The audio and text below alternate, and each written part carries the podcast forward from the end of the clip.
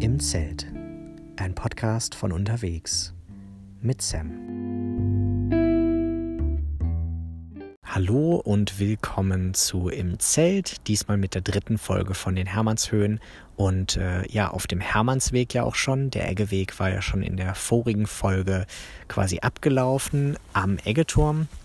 Und äh, genau, jetzt ging es ja auf dem Hermannsweg weiter. Tatsächlich mit der letzten Nacht in einem Hotel. Und äh, da konnte ich mich wirklich ein bisschen wieder erholen, bevor es dann hin zu den Externsteinen und zum Hermannsdenkmal ging. Ja, und was äh, an diesem Tag sonst noch passiert ist, das werde ich euch in dieser Folge berichten. Also genau, bleibt gerne dran. Es wird auch immer noch weitere Folgen von den Hermannshöhen geben, denn ich bin auch immer noch unterwegs, beziehungsweise wieder, aber dazu wird es mehr im Verlauf dieser Folge geben und äh, dann auch in der nächsten Folge. Genau, erstmal zu dem Morgen danach quasi, nach der Nacht im Hotel, die wirklich, äh, ja, wirklich so erfrischend war. Also man hätte sich das nicht vorstellen können. Also ich hätte mich niemals so erholt in einem Zelt, glaube ich. Also es war wirklich ähm, extrem hart nach den ja 30 Kilometern auch, die ich am Tag vorher gemacht habe, nach der Erschöpfung. Also ich hätte mir eigentlich noch mehr gewünscht, dass es abends auch noch mehr Zeit gegeben hätte. Also ich bin ja schon relativ früh im Hotel angekommen. Ich denke mal so um 19.30 Uhr. Aber es kam mir halt vor, als wenn die Zeit super schnell verflogen ist. Ich habe wirklich ja eine Stunde in der Badewanne gelegen und ich hätte dann noch ein bisschen mehr Zeit auf jeden Fall gebraucht abends. Ja, das Frühstück war auf jeden Fall erste Sahne und das war auch notwendig, dass das so gut war, beziehungsweise dass ich dort mich erstmal sättige, denn danach ging es ja zum Resupply nach Hornbad Meinberg, um eben neue Vorräte zu holen für den nächsten Rest der Tour.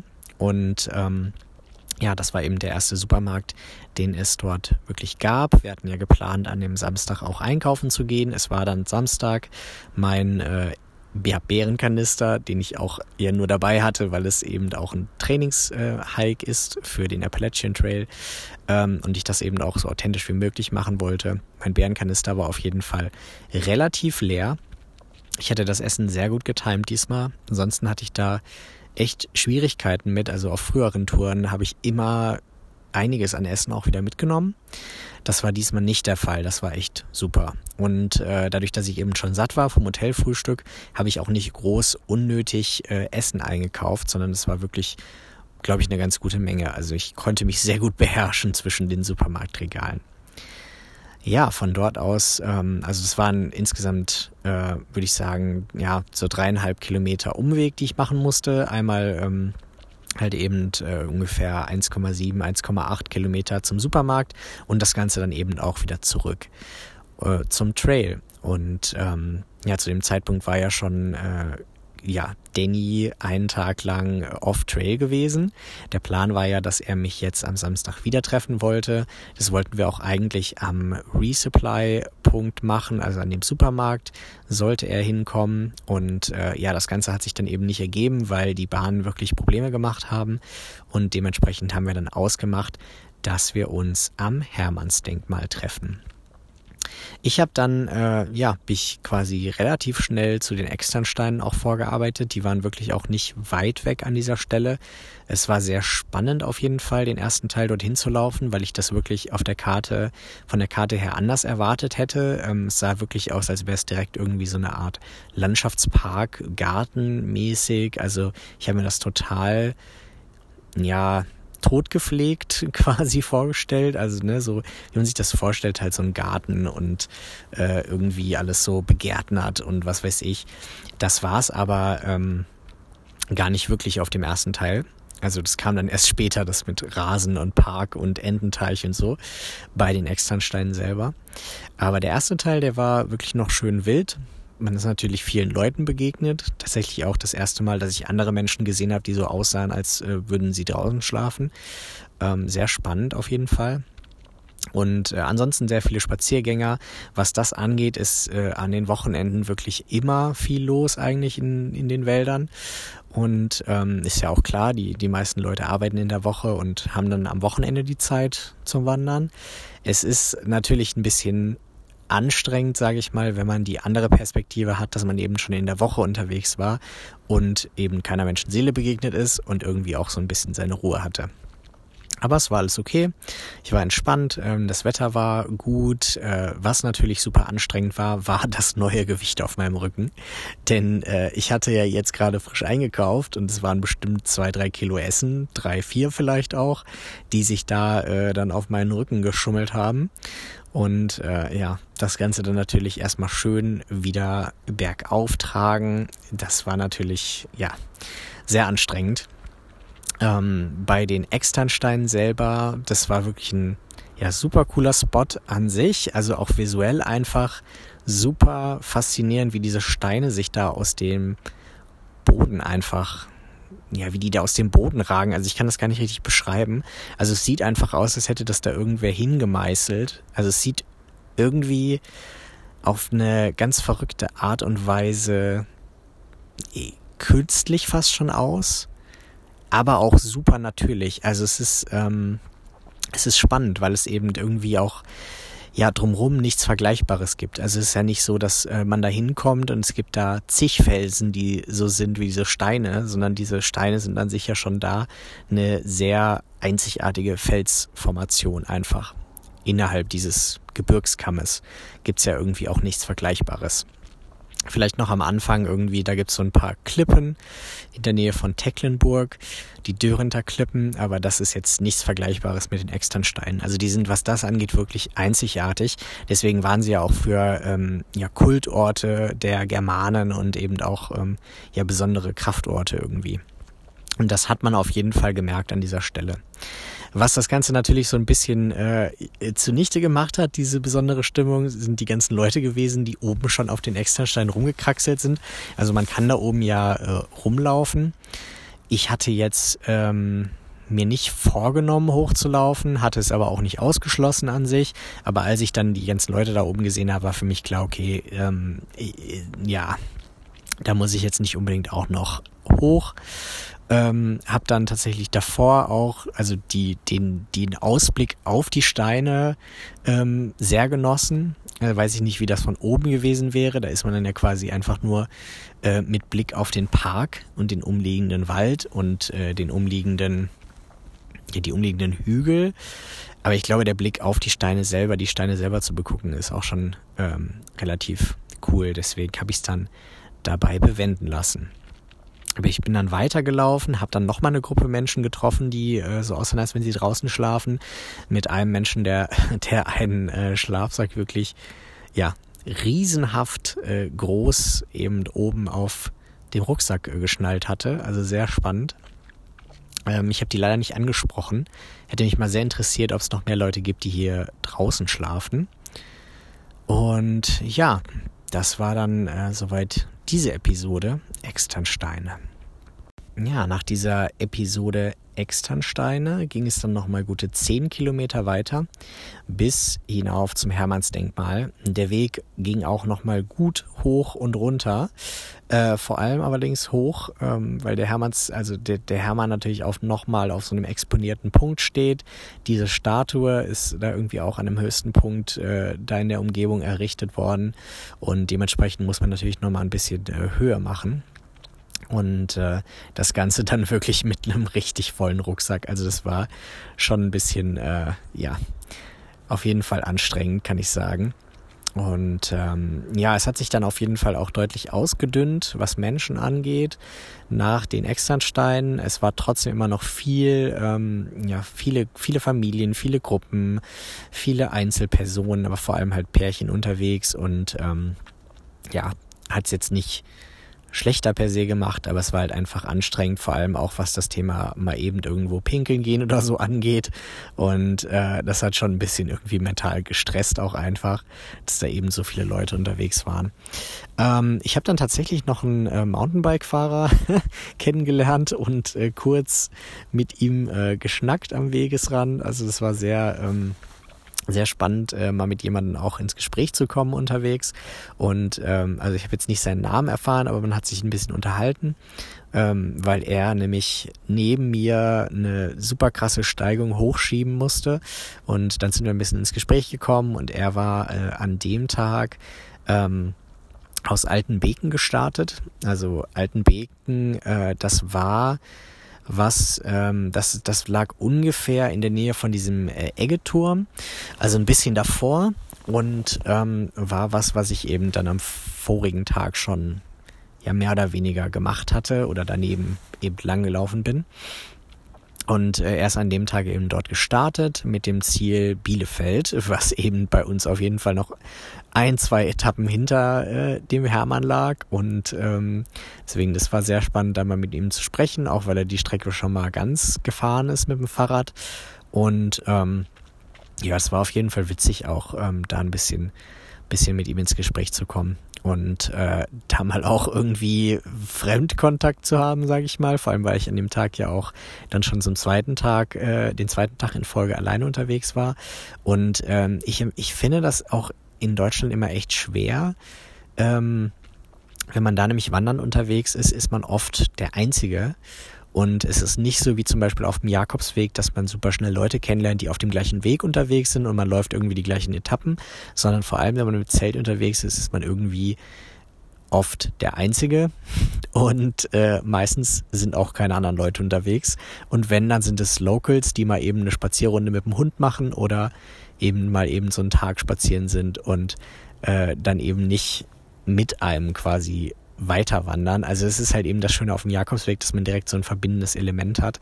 Das hat man ja irgendwie in, ja, beim Wandern in Deutschland nicht. Und das war schon dann wieder eine andere Qualität, alleine unterwegs zu sein und ähm, ja, auch ein bisschen ja, einsam möchte ich nicht sagen, vor allem weil ich ja vorher mit Danny auch unterwegs war, aber dieser Kontrast war eben dann schon stark. Also vorher mit Danny unterwegs, wo man halt immer jemanden zum Quatschen hatte quasi und dann die zwei Tage alleine, wo das dann eben gar nicht so war. Und äh, da endet man dann auch damit, dass man halt einfach Leute mal anspricht. War auf jeden Fall sehr nett und ähm, wir haben uns dann immer mal wieder kurz äh, getroffen und wenn er mal Pause gemacht hat und ich vorbeigelaufen bin oder ja, wenn er mich mal wieder überholt hatte, also genau. Und dann war ich auch schon relativ schnell am Hermannsdenkmal und ähm, das war eben auch ein sehr, sehr cooler Moment, weil das eben auch was war, was zum Beispiel meine Brüder schon mal äh, gesehen hatten ähm, bei Natur, wo ich nicht dabei war damals. Ich weiß gar nicht mehr wieso, also es war schon auf jeden Fall Jahre her. Ähm, aber das war halt auch wie die Externsteine immer so ein Ort, wo ich mir dachte, da, das muss ich mir nochmal angucken. Also das ist, äh, muss man sich in NRW irgendwie mal angeguckt haben. Irgendwann als NRWler. Also deswegen war das für mich auch so ein, äh, so ein Punkt, wo ich mich echt drauf gefreut habe. Und am Hermann hat dann auch Danny gewartet, äh, hatte tatsächlich in einem Restaurant gesessen und sich noch ein Stück Kuchen gegönnt, während ich äh, da ja hingewandert bin. Ähm, und äh, genau, hat sich da dann quasi aufgewärmt, weil es oben auch ja relativ frisch war. Also es war ja nicht so, dass es plötzlich warm geworden ist, sondern es war halt immer noch relativ frisch. Äh, sehr sonnig, aber immer noch frisch. Und ja, dann haben wir uns äh, zum Hermann gesetzt.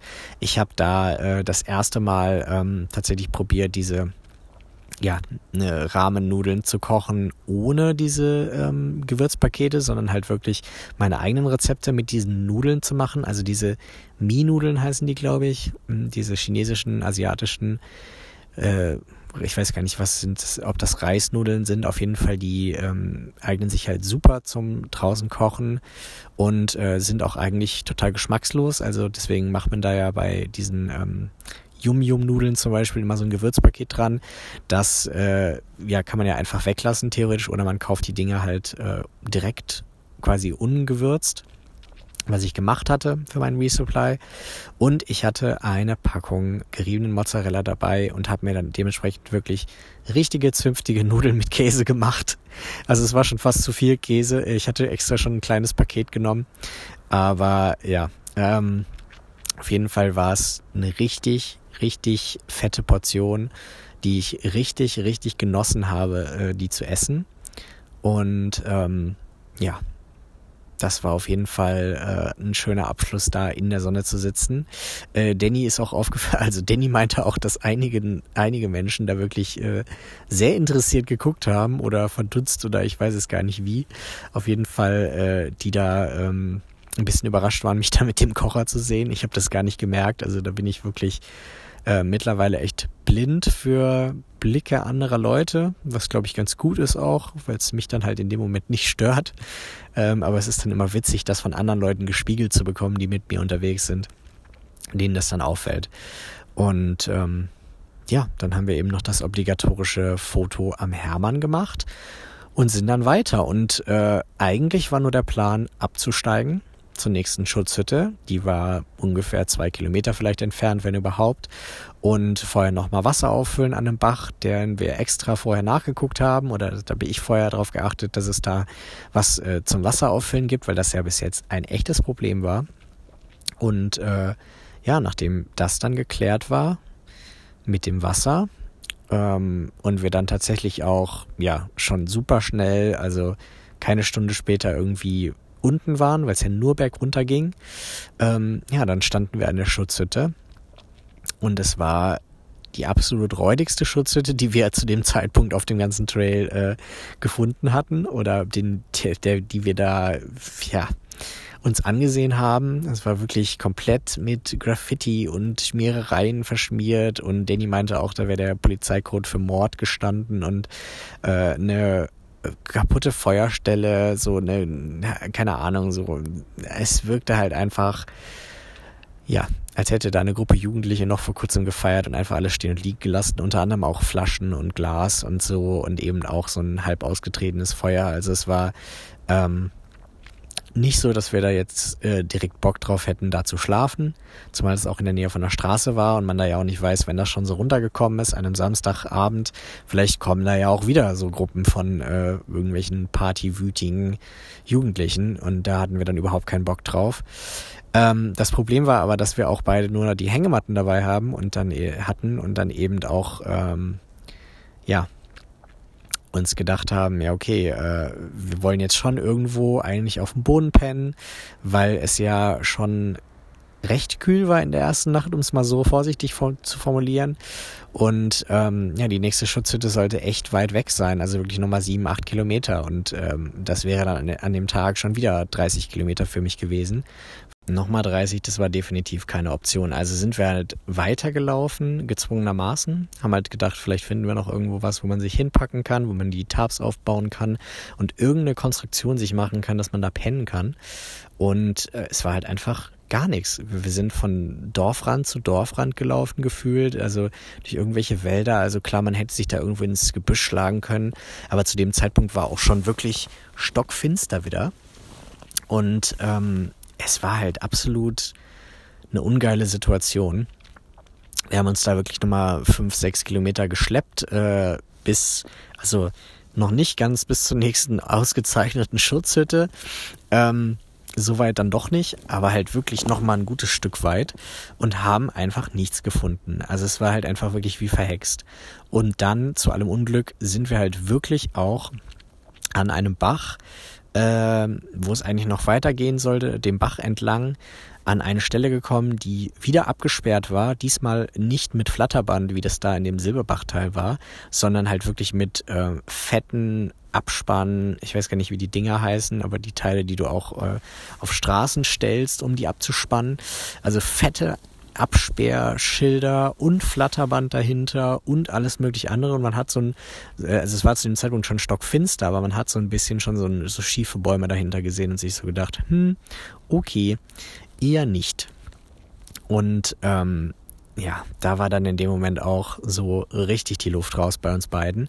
Also Danny war ja gerade noch erst zu Hause gewesen, aber ähm, noch echt angeschlagen von den zwei Nächten, die er so gefroren hat. Und bei mir war es ja so, dass ich wirklich dann ja den vierten, Nacht, vierten Tag in Folge äh, wandern war. Und ähm, also auch gut wandern war mit guten Kilometern und Höhenmetern und äh, trotzdem nach dem Hotel eben auch noch nicht richtig wiederhergestellt war. Und äh, in dem Moment war dann halt einfach wirklich bei uns beiden so, ey komm, bevor wir uns jetzt hier abfacken und quälen. Äh, lass einfach in den nächsten Ort laufen, nächsten Bus und nach Hause und zack. Und das haben wir dann auch gemacht. Wir waren an dem Punkt an diesem Fluss auch noch, das kam auch noch dazu, den ich aber glaube hat wieder zugeschlagen, denn wir waren äh, in der sogenannten Geisterschlucht. Und äh, das war dann auch ein Punkt, wo wir so, also wo der mir komplett egal war im ersten Moment, aber es war dann halt auch nochmal so ein witziger kleiner äh, zusätzlicher Hinweis, okay, geht einfach, geht einfach und lasst die Geister in Ruhe. Abgesehen davon, dass wir ja auch selber keine werden wollten ähm, und eben auch diese Absperrung äh, niemals missachtet hätten und da einfach weitergelaufen wären. Das ist ja, also es wäre komplett dumm sowieso bei hellem und dann auch noch im Stockfinstern eben ja, unmöglich. Also ähm, genau, da haben wir dann halt nichts riskiert und sind halt einfach Google Maps folgen zur nächsten Bushaltestelle und waren dann an dem Tag tatsächlich um äh, kurz vor Mitternacht noch zu Hause. Also es war schon relativ spät, es hat dann auch noch relativ lang gedauert, bis wir wirklich zu Hause waren, jeweils zu Hause waren. Also bei Danny glaube ich nur mal eine Stunde länger als bei mir. Und ähm, genau, das war äh, das Ende des vierten Tages auf den Hermannshöhen. Ja, der Grund eben, warum es auf jeden Fall noch eine nächste Folge von den Hermannshöhen geben wird, ist, dass ich wieder unterwegs bin. Also ich habe mich zwei Tage zu Hause quasi erholt, gesammelt, hatte eigentlich auch an dem äh, Moment an dieser Schlucht, wo dann wieder diese Sperrung war, gar keine Lust mehr und äh, bin nach Hause gefahren und dachte mir so, okay, Kapitel Hermannshöhen ist abgeschlossen. Aber am nächsten Tag hatte ich echt das Gefühl so, nee, so kann es nicht enden. Also so will ich nicht, dass das jetzt hier endet.